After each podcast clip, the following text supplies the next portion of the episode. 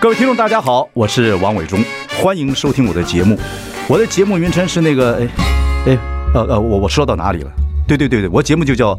哎，我说到哪里了？ 很高兴跟大家见面。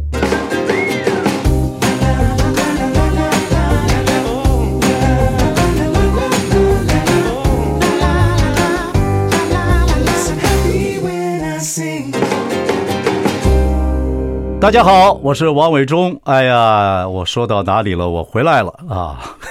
这个很终高于兴回来了，回来了啊！我们开直播了，欢迎上中广流行网还有王伟忠的脸书粉丝专业收看。今天节目一开始，我们还是请到这个我们的于小姐来谈谈教育部不教的历史，我们来教。没错哎对对对对对，伟忠哥好，听众朋友好。呃，非常好，你也好。然后这个回来之后的，你们有觉得什么地方？我觉得有什么不习惯呢？我跟你报告一下。我也很想问，一个月不在台湾的心情，其实还 OK，他回来比较不习惯的就是，现在我们中午呃这个两点钟的时候看不到我们陈时中部长做记者 会，有点怪怪的。另外呢，我们中广现在可以规定，哦、大家可以不要戴口罩的访问，因为我们中间有隔板，然后做好自我的这个栓塞。对啊我们来这都个要先测试快筛，对对对对对对，好，所以呢，于小姐先把口罩拿下来了，可以对看到于小姐的庐山真面目啊。我要跟你报告一件事情，听众朋友非常喜欢你，真的吗啊因为我们在我感谢大家嗯呃这一个月之后，我们做了一个 survey，呃于小姐的节目非常受欢迎，谢谢啊谢谢非常感谢，谢。谢大家，所以我们要谈点有趣的历史。没过这问个题。这个其实谈历史啊，以前我们男孩子喜欢读历史，原因是说以后吹牛的时候啊，跟女孩子叼马子吹牛的时候可以讲点历史。还有武侠小说也很有连结对，对对对然后你看金庸小说都会跟历史在对历史中间找到一个这个洞隙，对然后把真实跟武侠都写进去。串起来那。武侠韦小宝也是啊，或者什么都都是这样子哈，所以呢可以吹吹牛。但可是如果碰到这个女孩子很懂历 史，哇，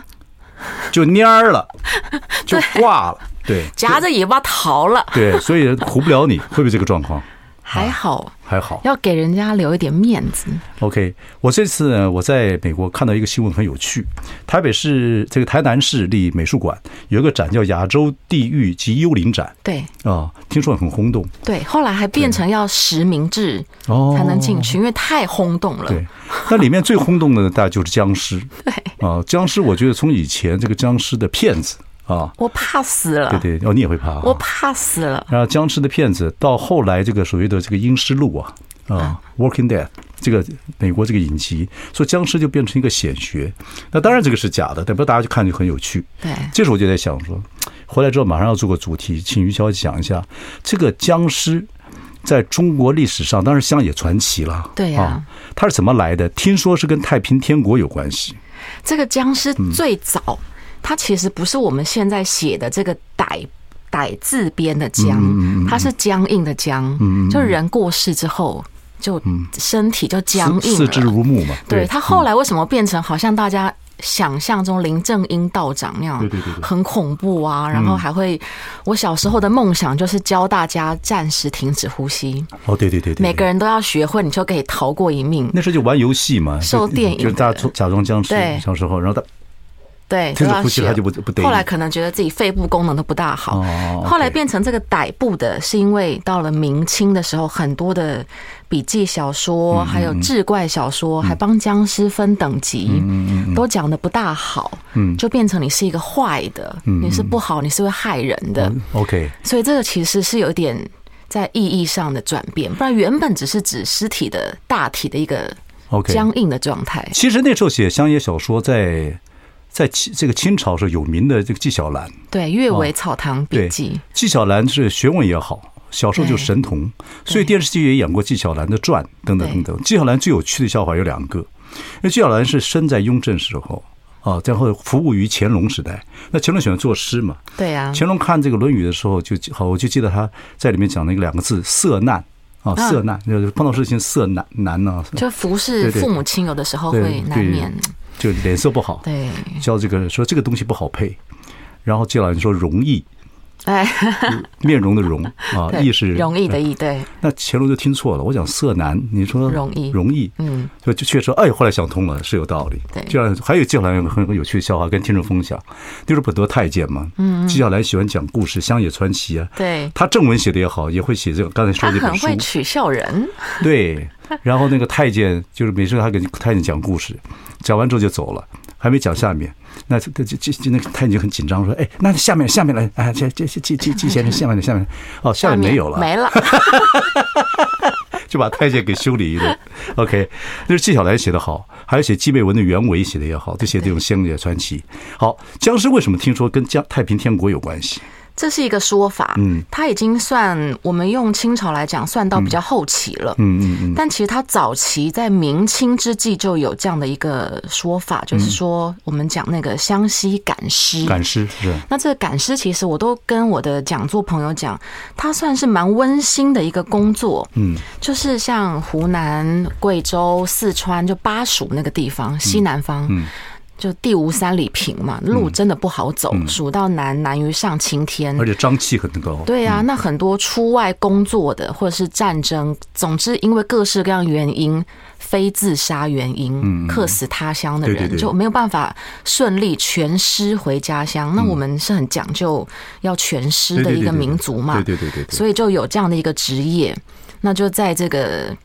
每每每一位这个大体往生者身大上，体就是用那个竹棍子啊，嗯，插在他们的宽宽大大的衣袖里面。嗯，抬得走抬着走，那哦。抬着走的话呢，要有点技巧，因为还是有一点重量。对，它就跟抬扁担一样嘛。对，抬着它就会走，嗯所以你要摇嘛有点点有点巧劲，就对对感觉对好像远远的看像在跳一样。对对对，这是一个个说法，也是比较所以怪早不得的。是讲僵对，尸好这像样你手都要伸直，是因为有对有竹竿的而。且是晚上晚上晚赶尸上嘛，对趁这个就大家都睡觉的时候。睡觉的时候，可是中国文学好玩的，就是说乡野传奇，就是农民看到了，对，啊很就会是编，口耳相传，对传的就是若隐若现，就变成乡野传，就变得很有很有趣的一趣种文学，对，所以僵尸是这样子来啊嗯的，对，那所以太平天国因为比较晚期嘛，那时候战争很多呀，然后又缺钱，所以就说曾国藩他们有时候要运一些，比如说军饷，那怕被盗匪。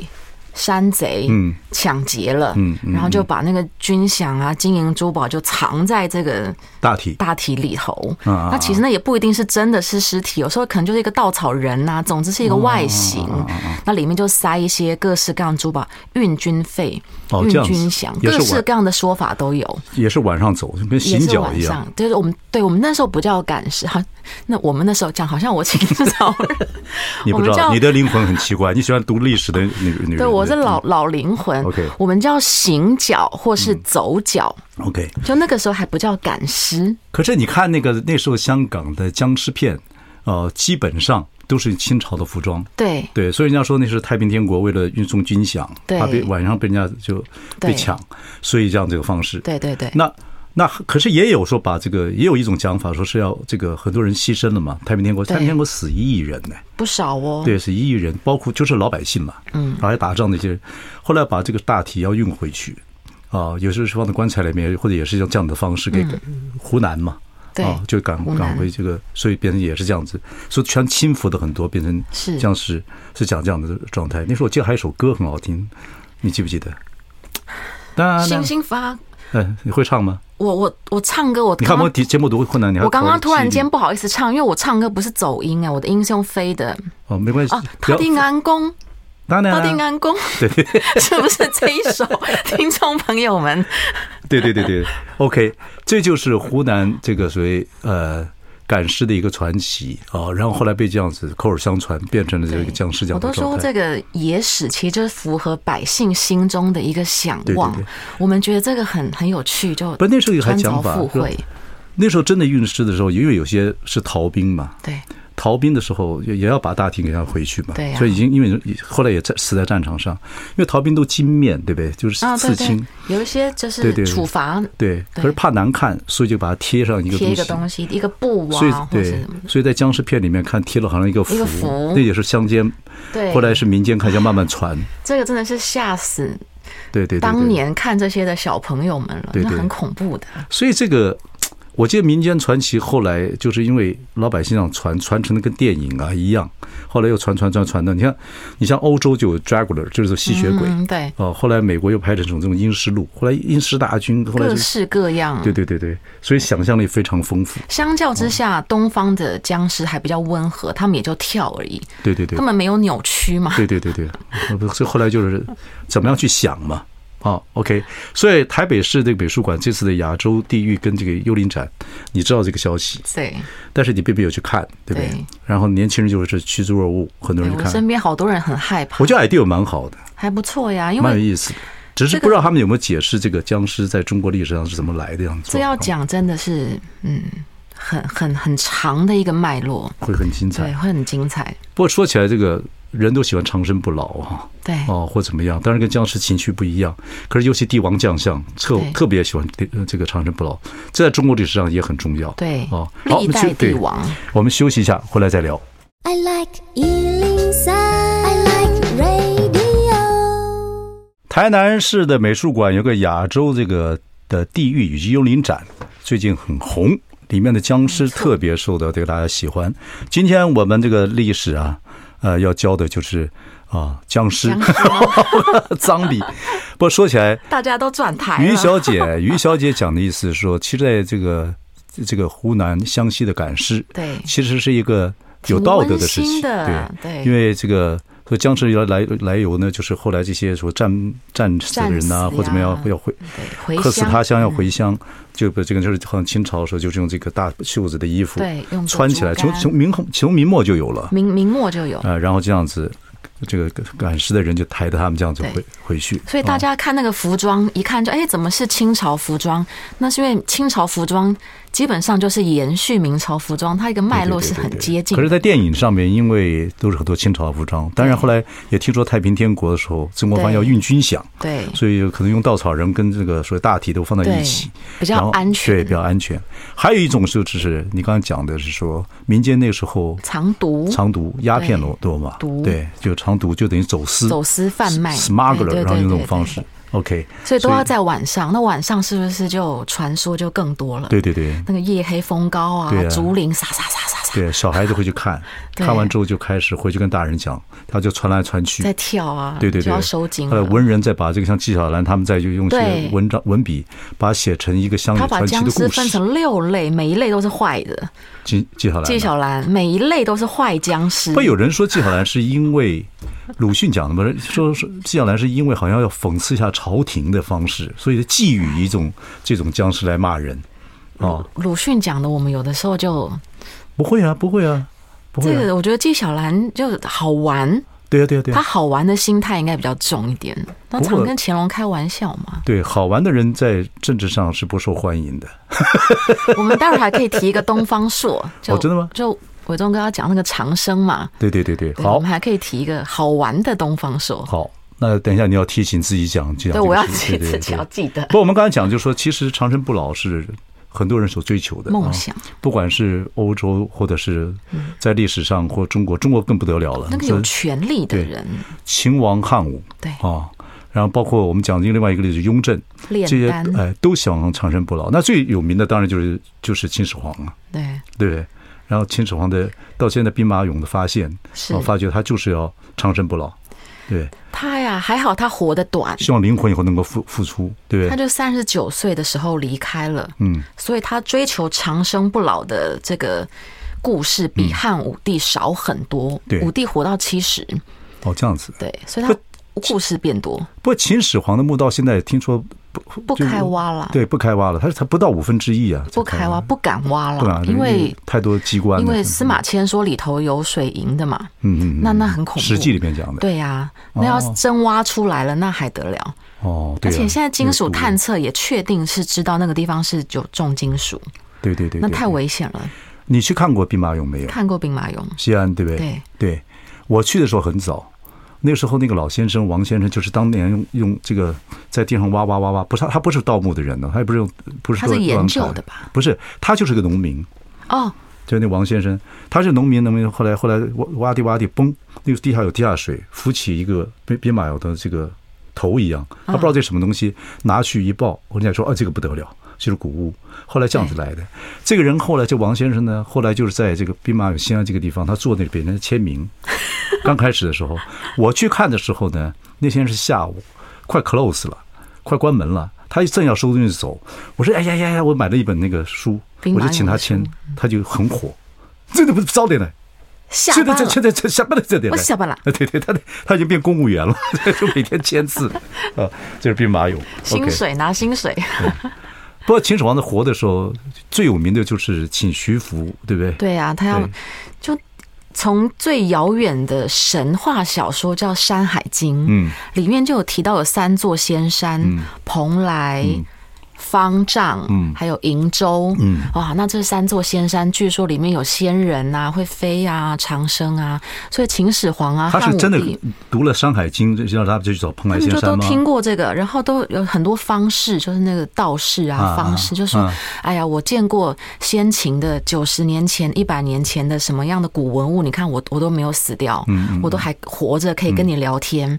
秦始皇是很相信的，对，有他就权派力了，人，嗯对，他就派了很多人出去找，那每一次出去都失败。嗯，那还好，后来这个十五年的国祚也就结束了，秦始皇的这个念想就没有成功。嗯嗯，那后来武帝是比他还要再疯一点，武帝派了很多人出去，嗯，那每一次都失汉武败帝。对，每一次都失败。后来呢，我们看那个考古有一个很有名的香炉，叫博山炉，博士的博，嗯，山峰的山。这个博山炉就是武帝那时候还没有找到仙山，嗯，他就想，那我就先搞个形状很像的一个香炉，嗯，过过干瘾，嗯嗯。所以博山炉这个有在喜欢焚香啊，或是考古的朋友就会晓得，博山炉很漂亮。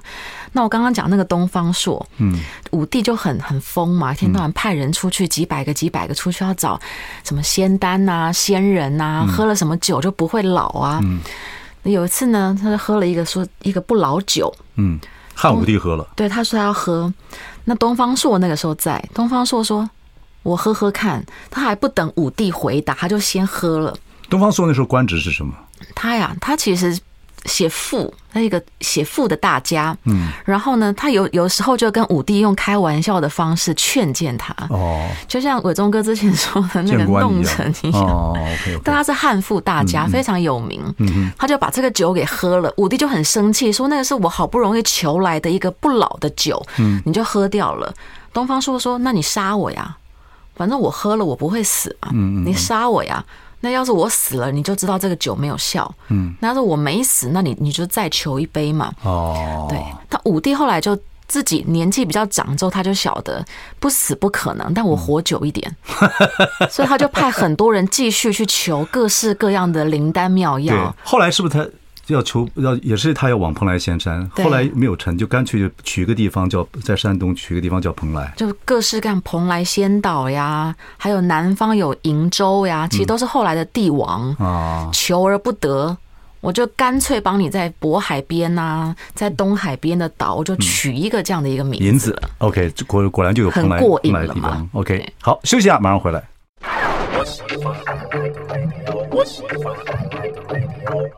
欢迎收听，哎，我说到哪里了？我说台北市的美术馆呢，呃，台南市，呃，有一个亚洲的地狱跟幽灵展，我们谈的是，呃，我们今天请我们的于小姐在这上谈僵尸，僵尸又谈到这个帝王将相的长生不老之术，对啊，等等等等。我们刚刚说到秦皇汉武是最迷这个的嗯啊。那秦皇呢，我们说徐福就是就是请徐福找了几千童男童童女，男童女就是往这个东边走，看能不能找对到这个所谓的仙山仙长生山不老求药个。丹，对对对，可是真的日本到现在为止有姓徐的，对啊，也有还还有徐徐福福庙庙，对不对？然后呢，这个我们刚刚讲说，你刚刚讲说你最喜欢去的地方就京都，京都对。啊。后来这个玄宗在马嵬坡到底有没有杀这个杨贵妃？杨对贵呀妃是不是也人家是说个谜？说逃到了本逃到了日本？对，所以你在日本京都，有杨贵妃的纪念她的地方，对杨贵妃的庙。我据说那我个没山我我都我没去看，我倒不知道这个有一个说法说山口百惠是她的后代，这个真的就是那天天天天山口百惠歌里面有没有？哎呀，贵贵妃，什么什么什么？ 那要吓， 那是真的就吓死大家了。哦，有这样子讲的。，对不，山口百惠真的是漂亮啊，对啊，可是并不胖啊。对不不一定要到这个时候还要求跑、哦，OK，哦，你去过杨贵妃的这个庙里，嗯嗯嗯哦，在这个京都哎这个有意思哎。不对过我刚才讲跟那个广告的时候跟大家开跟你开玩笑，我说一个女孩子喜欢京都，很喜欢去京都，喜欢历史，喜欢历史，喜喜欢欢去西安，你 这个对象难寻呐。OK，啊，汉武帝也是这个，呃汉武帝本来就喜欢其这个所谓黄老之术嘛，对不对？武帝啊，武帝他执政初期的时候，他奶奶就窦太后对还在，嗯，非常非常的尊重跟追求黄老，对，就把那个你你是信奉儒家的，嗯我就把你丢到那个猪圈里面给猪咬。对黄老之术，黄老对治术，那儒武武帝真的是登基即位之后啊，他在位多久？大概打匈奴打多久？嗯嗯嗯嗯他要恢复刘家的颜面嘛，之前都和亲，对对对对对，那要送人去和亲，嗯对呀、这很很没有刘家的光面子对对彩，对对没有面子。那如果是独尊儒术的话，我觉得学学术啊、文化这个推进哦，五年、十年搞不成的，大概一百年、两百年、一千年之嗯后才有办法成功。因为武帝那个时候还是有很多。什么春秋繁露啊，天人三策，还是要搞阴阳的嘛，嗯嗯嗯搞五对行老的嘛，对所以儒家还是没有完全的施展开来的。我说呃，汉武也是很喜欢这个长生希望长至少生对活久一点，活久一点。对那里面还有一个人，就是历史上常讲雍正啊哎，说雍正也很喜欢，也很想追求，就后来就炼丹嘛。炼等等丹可是雍正，我不知道他为什么。你知道这这个康熙、雍正，康熙可能在位太久，说雍正是个经过还是八王之乱啊，他自己当了这个皇帝之后，他年纪已经很大了，对对，他很可能是说是不是要做久一点还是怎么样？因为他非常工作，和和过劳死啊死的。我都说他是一个劳模，热血劳模，每天都在工作。对对他对嗯一年放假就要么万寿，他生日，要么就除夕所以照照理来讲，这个人这么认真工作，为什么喜欢去后来练丹术？炼丹。还认识一个这个道士叫贾什么，哎，一个贾道，姓贾的，这我不晓得，对对对对对对对，我确定他贾就是师道还是什么东西？贾似道吗？对，对，贾似道，我怎么觉得贾似道这个名字不是在清朝？哦，真的，的啊，有没有听众朋友赶快帮我们回应一下？反正就是雍正很喜欢一个道士，哦，是不是叫贾师道？我忘了。可是我就知道他这个，我我猜他是不是因为当这个老皇帝的时候，所以他想炼丹活久一点其实身体虚弱了，他没有哦在休息嘛，啊、哦一直在工作，然后也不太睡觉。嗯，还有他要视察河运河道，嗯，那要到处跑，嗯，哪边堤坝又又垮了，对，然后哪边要重新再整修了，炼到丹。处在跑，所所以以他炼丹他炼丹不是为了长生，是为了他想要就是健康哦、强身健体。 OK 那这个东西在清宫的记录里面就看到炉子，嗯。那个炼丹的炉子里面，我看他一些画像，还自己有扮扮演一些道士道或怎士么样，啊，对对对他的那画像啊，扮相可多了。对对对对对是不是他这两说 啦？那里有炼丹的炉子，然后呢，在清宫的活祭档里面就有提到，往这个养心殿运送的东西啊，嗯嗯有汞啊、嗯铅啊这类的物品。嗯那显然就是他要炼丹嘛。叫炼丹。对，不过当然他还是在位没有多久嘛， 13年十三年就走了。 13年对，很年轻，等乾隆即位的时候，听说把一些道士啊就给赶出宫了啊，但乾是隆不来这一套。对，就是他们，你就好像，但是没有杀他们，但是就跟他们讲说，千万不能把这个雍正对在炼丹的事情都跟不大可家以讲。对对所以那个炉啊，还有那些什么汞啊、铅啊那些记录，那个都是大家想尽办法在各式各样档案里面挖出来的。对对对对，那记录很少，所以你看，古时候为什么一直要一直要这个父传子啊？他怕改朝换代之 后啊。丑闻修都理被前朝，啊挖光光到了民主时代就修理前朝啊，这谁执政的时候就修理前朝，前所一以代就倒霉啊。对对，所以为什么这个可能可能这个父传子啊，这个帝王将相必须要这个样子，然后所以雍正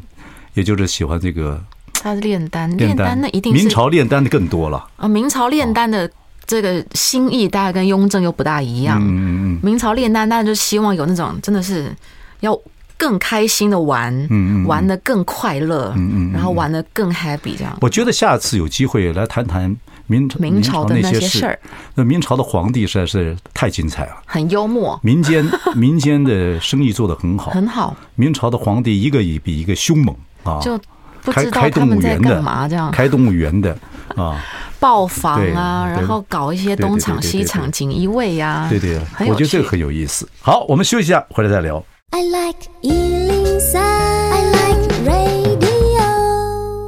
欢迎收听，我说到哪里了？我们说这个，今天我们是教育部不教历史，我们来教，因为台南市美术馆的亚洲的地狱跟幽灵展，我们请于小姐在历一史上 开始就先哎谈了僵尸，谈的僵尸， 后来我们就谈到这个所谓帝王将相长生不老之术对啊，最喜欢这个长生不老的就是秦始皇跟汉武汉帝武，帝后来的雍正呢，也就是炼丹，这个炼丹厉害的人就是明朝，明朝皇帝，明朝皇帝炼丹不少哦，不少，哦，因为越到后面科技其实发达之余，嗯，大家他同时也希望能够利用这些技术追求到身体的健康，对呀、最好能够活得越久越好。对呀、然后明朝就像我们刚刚谈的，其实长生是一个，再来就是我要有很好的体力，可以让我玩得更尽兴。对，目的不大一样。对，不过说起来明朝的时候，我觉得历史古迹的就是后来的保存就比较好了，就对是明十三陵。对对对如对果去北京的时候，我去北京是一九八八年，那时候去明十三陵根本没有人参观。大家还不喜对欢，对不对？那个，但是那时候去看，哦，那个看那个比较比较早，那个真的是很壮观的、对很，漂亮呀、对对对，很壮 观。哇，我我都说觉得陵寝是很漂亮的，对对对对，不过说你这个女孩子不好追嘛，对不对？对，又喜欢京都啊，又喜欢古墓，对，古 墓有事没事讲一些巫术啊、盗墓啊，不过说起这个长生不老，帝王将相都喜欢把墓放在风水特别好的地方对啊，风生水起，什么要要找很多人看呐、道士啊没，错看呃要要念经啊，而且生前的时候要去看自己的先陵墓找，好，有人还先试堂。哦，是吗？对，有些皇帝他不忌讳，他先试堂。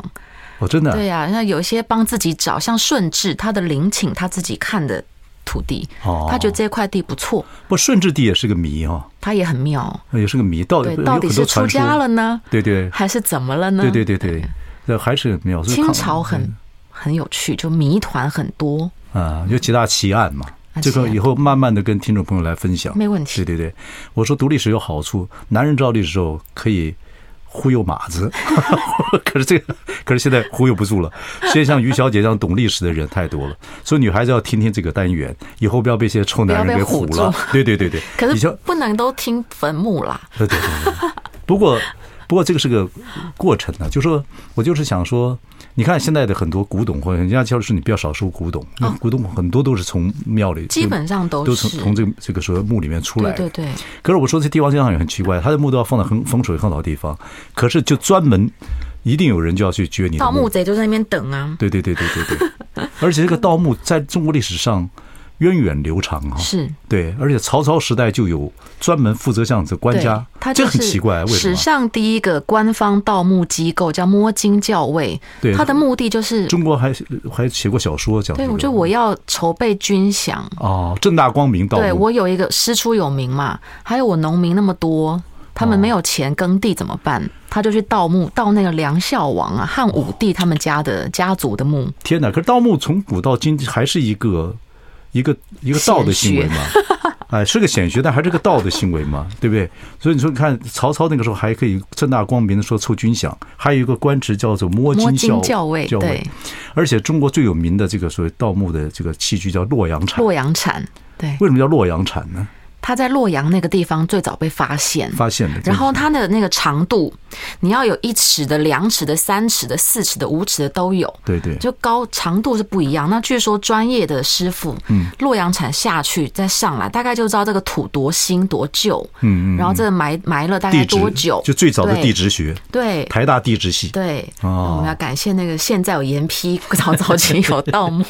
就可以很快知道这个土。据说厉害的老师傅还可以闻那个土，就知道这个土是新土还是旧土。对呀、所以盗墓这很也是很有趣。盗墓的小说在前几年在呃，在中国大陆很多很多人写的《盗盗墓墓小说笔。记》嘛，对对对对对，非常红，啊，还拍成电影等等。但是对，《小鬼说吹灯》嘛，对小说比这个小说是比这个电影拍的讲的精彩，你再再幻想力更幻多想一力比点较丰东富。西，对，欧美也有啊，《古墓奇兵》啊，啊对对不对？也是演这样的戏，反正是让人家很这个很多很多这个经验。不是现在中国大陆来讲，你说有几个墓还是没有办法被敲开的，对。找不我到的也有。们刚刚讲的始皇陵嗯，不敢挖，秦始皇的，对对，对，因为太多的机关或者是传说哦，据说项羽曾经要试图攻进去。对对对对对对然，后还没攻进去，他的士兵已经被那个弓箭呐、咻咻咻咻咻咻咻，就对，所以杀的片甲不留了。啊所以你看电影上有时候讲的也是真的啊，不敢挖，万箭穿心有万机箭关，穿心，对，有机关，机关，然后有毒气等等等等，就是秦始皇末就停了。另外就是武则天跟李治，李治、乾陵，对乾陵也找不到，是不是？就还是两两座大山对在那，其实大概大家都知道地方在哪里那啊个地方对他不去动它了。嗯，唐朝的陵寝全部都是我家门前有小河，后面是大山，嗯嗯嗯全部都是这样子。嗯嗯嗯，那讲的是风水很棒，后来还是被挖光光，对呀、嗯，这是很很可惜的事情。所以这嗯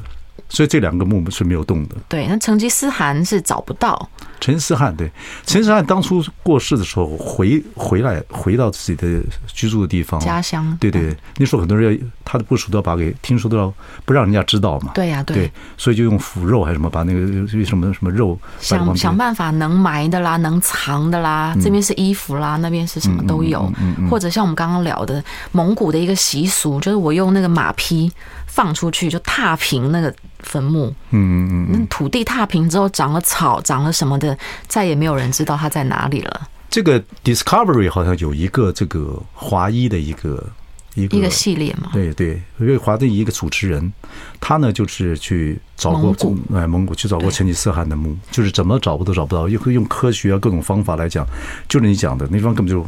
荒烟就是漫荒烟漫草，对对对对，你基本上都找不到一个找不到一个端倪来，不可能。这个节哦，目是真的有马这样去踏，他们对，觉这得是他们的一个传统。这个节目他们还去找了当时候在蒙古一个很大的都市，嗯，已经不见了，嗯嗯嗯可是有地基，嗯，地基还在。对对对对，然后就发现说，哇，这个地基如果恢复的话，那人口不得了，至少有二十多万人。这个纪录片各位可以去找找看，我记得好像是 Discovery 还是嗯 Discovery，怎么样对这好我看过我们休息一下，马上回来。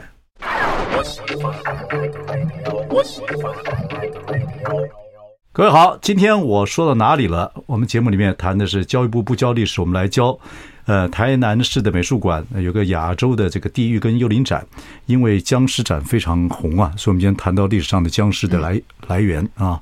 然后呢又谈到帝王将相的长生不老之术长生不，然后谈到这个所谓，又谈到他们的墓穴啊、又谈到这个所谓的这个呃这个找盗墓不这个到事情，的一些对对陵寝等等，最后呢，我们要谈谈谈，就是说，其实这个西方跟东方的文化有时候也很像啊。你说埃及的木乃伊这个展，嗯对大家很多人去看了对，啊。你不管是到纽约，或者是他的这个到处展的时候要去看啊。那这个在中国来讲，这几年比较有名的就是楼兰美女跟金缕玉衣。嗯对啊，金缕玉衣是在临沂博物馆。它山东临沂博物馆，然后呢，后来到处展的时候，我看过金缕玉衣，那真是一片一片的。对，用金线这样子对穿在一起，说玉可以让尸保让尸首就是大体保保寒护好对保护对好。这是汉朝的金缕玉衣，对。你去看过吗？汉朝我看过的是绑红线的，哦不是绑金线的 OK。我看到那个应该是金线都被倒光了。呃，一个是另外金线可能就也就对道光用对红线后来拼凑起来的吧，对，就是那个玉还是要拼凑好嘛，对对对还对是用对对红线。对对对因为对，盗墓贼那个玉也太重了，嗯嗯嗯所以先把那个金线抽走。对对对对，这其实是反映古人那种，就是希望灵魂可以被保保留住。嗯，所这以是他汉朝的对不汉对？朝就有，嗯就把这个身上所有的孔窍用玉都给堵住，对对对，那身体哦各也窍一样，对呀、那身体从头到脚，鞋子啊，整反正就从头到脚底，嗯，都用玉包包起来。这里我是现我是现场看过，但是说你到现在，他到处在学呃这这个所谓借出来展览展啊等等，有机会可以去看看，还蛮特别那的。很精彩，因为嗯每一个人的那个体型不同，对，所以那个用的玉的大小，嗯还有多多寡，嗯，所以你就知道古人他们其实我生前就在准备这件事情了。金缕玉衣我看是不不短哦，啊对它蛮其长实的，它很长哎、嗯嗯它就整个人包在里面之外，它其实是有厚度的。嗯嗯，就是我要把这个人保护的非常好，不是说薄薄的，而且那个玉也有厚度。对，我觉得这个出土还是非常完整的，看上吓一跳，这么完整，对，像马王堆呀、很多墓的出土，其实帮我们看到古人啦，就视死如生。就我生前有什么样的状态，我带到死后的世界。我希望我灵魂可以不要消失。我有来生的话，我还是可以过上这么好的生活。对呀、对呀、对然后这个楼兰美女又是也是一个奇迹哈、大家不害怕的僵尸。对对对 对，罗兰妹给我们讲一下，她罗兰妹也是汉朝，汉朝因为思路通了嗯嘛，张骞他凿空西域，所以那时候其实汉朝经营到新疆那一块的时候，嗯哇，那边的商业经济是非常非常流通嗯的。那么楼兰这个。地方在罗布泊，它是一个湖泊旁边。嗯嗯这个国家怎么兴起跟怎么灭亡已经是个谜了，嗯嗯嗯嗯可能跟罗布泊的位移有关啦，就水位高低。对对对对，但总之呢，人们后来发现楼兰这个地区出土了这样的一具。一个女孩子的尸体，嗯是新娘子的一个那造也型是。一九六几年还是多少年忘了，罗兰妹那时候出中视还有做一个特别报道哦，那一九八八几年八八六几八年，几年嗯对八几年的时候做一个报道，就楼兰这个女孩子出土的时候，那已经是汉朝的，就是汉朝，因为那哦快可是那两千五年官嗯就是西西方人的对对对脸孔，因为新疆西域嘛，人，嗯对啊，新疆那个地方就浓眉挺鼻大眼这样，对对对，还原之后也很漂亮。嗯出土的时候还是啊，头发啦、皮肤啦状态都不错，嗯可是到处展览啊，还有要研究，嗯嗯嗯，所以后来我看到的时候已经是变黑，然后变得很干扁，哎呦，那个就变得有点可惜嗯啦。就是说，可是也也不能不研究，因为我们还是考古的文明在这个地方嘛，对，知那道个时候当代的出土的状时候态。说他就是